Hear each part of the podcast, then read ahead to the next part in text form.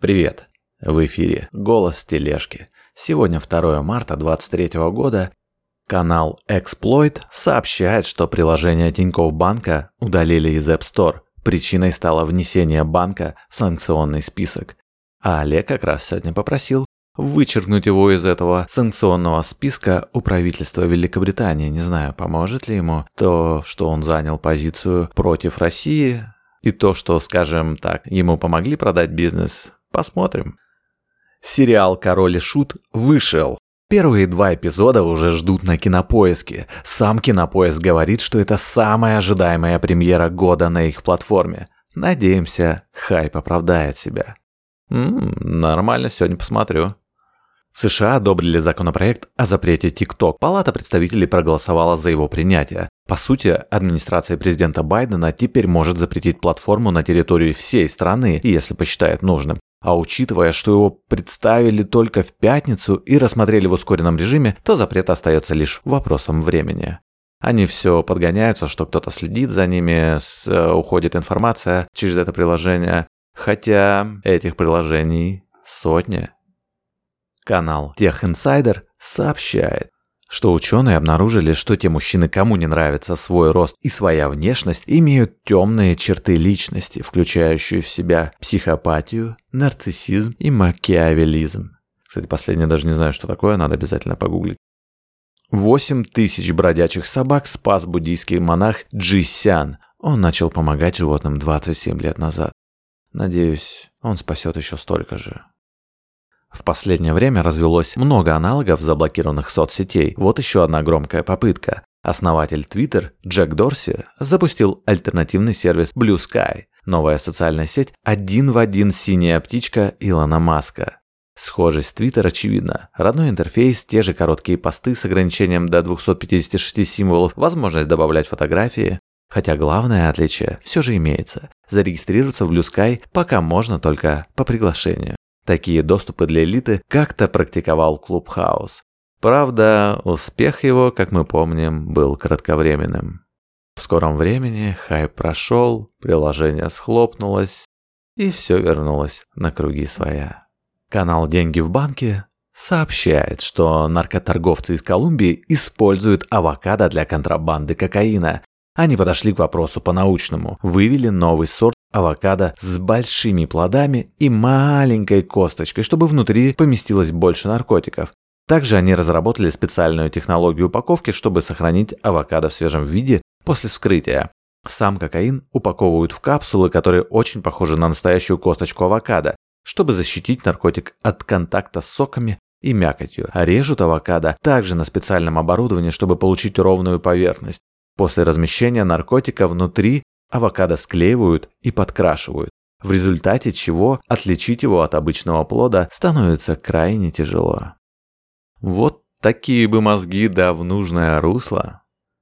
Кабачковая икра по акции опубликовала пост про то, что у сотрудницы Сбера прямо в кабинете висит портрет Наруто и Хинаты. В Твиттере предполагают, что рисунок нарисовал ребенок.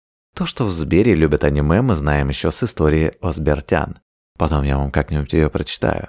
Также канал сообщает, что тиктоковский фильтр Болт Гламур ожидаемо стал вирусным и оказался в центре внимания ведущих изданий мира.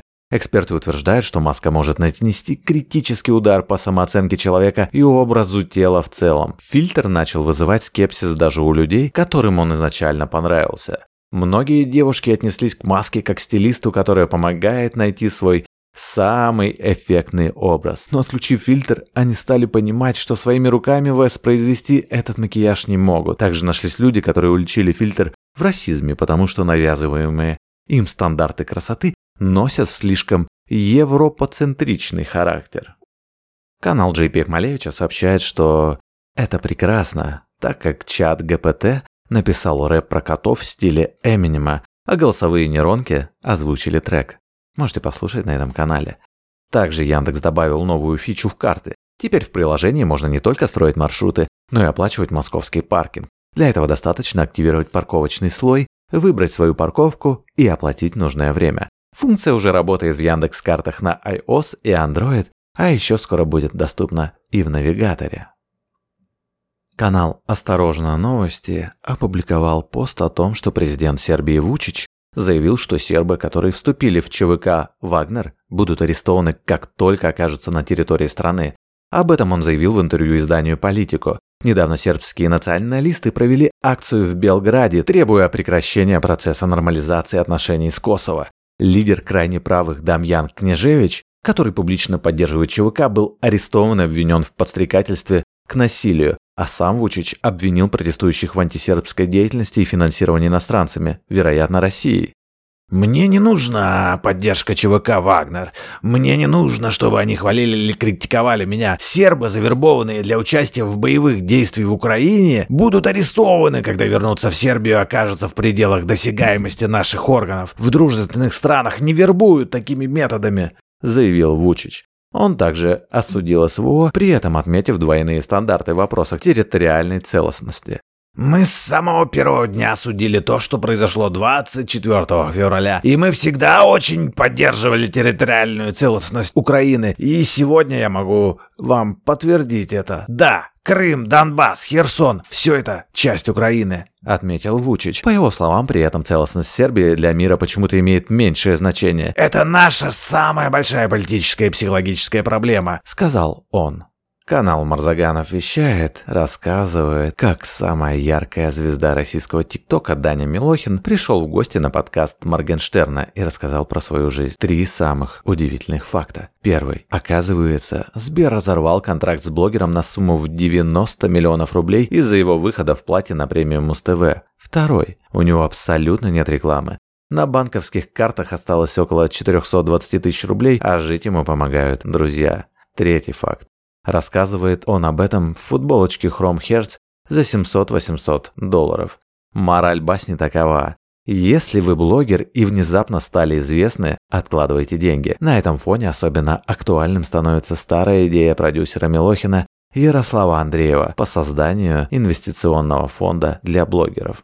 Также здесь есть новость о том, что власть пытается всеми способами удержать айтишников России, вот, например, ВК сохраняет возможность работать удаленно, но только с территории России. Вы должны выбрать локацию и согласовать ее с руководством, пишет The Bell.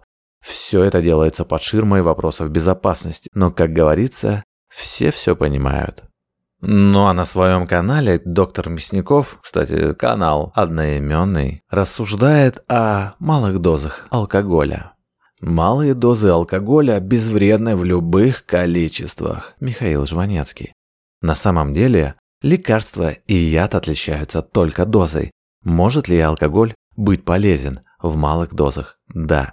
В десятках обширных и методологически правильно проведенных исследованиях убедительно показано, что те, кто регулярно потребляет небольшие дозы алкоголя, живет дольше и болеют реже, чем те, кто никогда спиртного и в рот не брал. Таким образом, врачи оказались в парадоксальной ситуации. С одной стороны, алкоголь – это зло, увеличивающее заболеваемость и смертность, а с другой – добро, которое и то, и другое, наоборот, снижает. Последнее особенно справедливо в отношении сердечно-сосудистых заболеваний, настолько, что среди факторов риска для развития атеросклероза есть и такой пункт – отсутствие регулярного приема малых доз алкоголя. Вот такой вот фактор риска. Как всегда, дело оказывается в дозе. Дело за малым. Определить эту самую тонкую грань между добром и злом и научить людей ее не переходить. При этом надо понимать, что для некоторых категорий людей не может быть безопасных доз алкоголя. Это беременные, больные с гепатитом, алкоголь – это сильный печеночный яд, болезнями поджелудочной железы, люди с историей алкоголизма в прошлом. Что врачи понимают под малой дозой? Есть такое понятие «один стандарт». Это примерно 14 грамм чистого спирта в день. Соответственно, либо первое 45 мл крепкого алкоголя, это рюмка водки, коньяка, виски. Второе, либо бокал вина 150 мл. Третье, либо кружка пива 360 мл. Но тут есть нюанс. 8% людей имеют генетически обусловленное наличие фермента альдегид-дегидрогеназа 2. Это те люди, которые после приема даже малых доз алкоголя начинают краснеть и гореть лицом. Так вот, у этих людей даже малые дозы алкоголя усиливают риски сердечно-сосудистых заболеваний. Наличие этого фермента при потреблении алкоголя усиливает оксидативный стресс и ведет к воспалению и повреждению сосудов. Комментаторам. Мы не касаемся сейчас проблем очевидного алкоголизма и тяжело пьющих людей. Это уже специальная область медицины, очень непростая и очень важная. Каждый, кто в своем несчастье сталкивался с ней, знает, как трудно получить эффективную медицинскую помощь. Ну разве что из запоя выведут. Надолго ли? Сложность ситуации в том, что чисто медицинских действий тут недостаточно. Алкоголизм – проблема мультифакторная. Бороться с ней надо продуманно и по всем направлениям. Лечение, трудоустройство, патронаж, группы поддержки и прочее. Я думаю, в России нету людей, кто бы никогда не сталкивался с алкоголизмом. Это могут быть знакомые, соседи, друзья. А самое страшное это кто-то в семье, родители, близкие, потому что ты становишься созависимым. Я желаю вам всем жить осознанную жизнь. Думайте, что делаете. Учите думать близких и отвечайте за них всегда. До встречи завтра. С вами был Голос Тележки.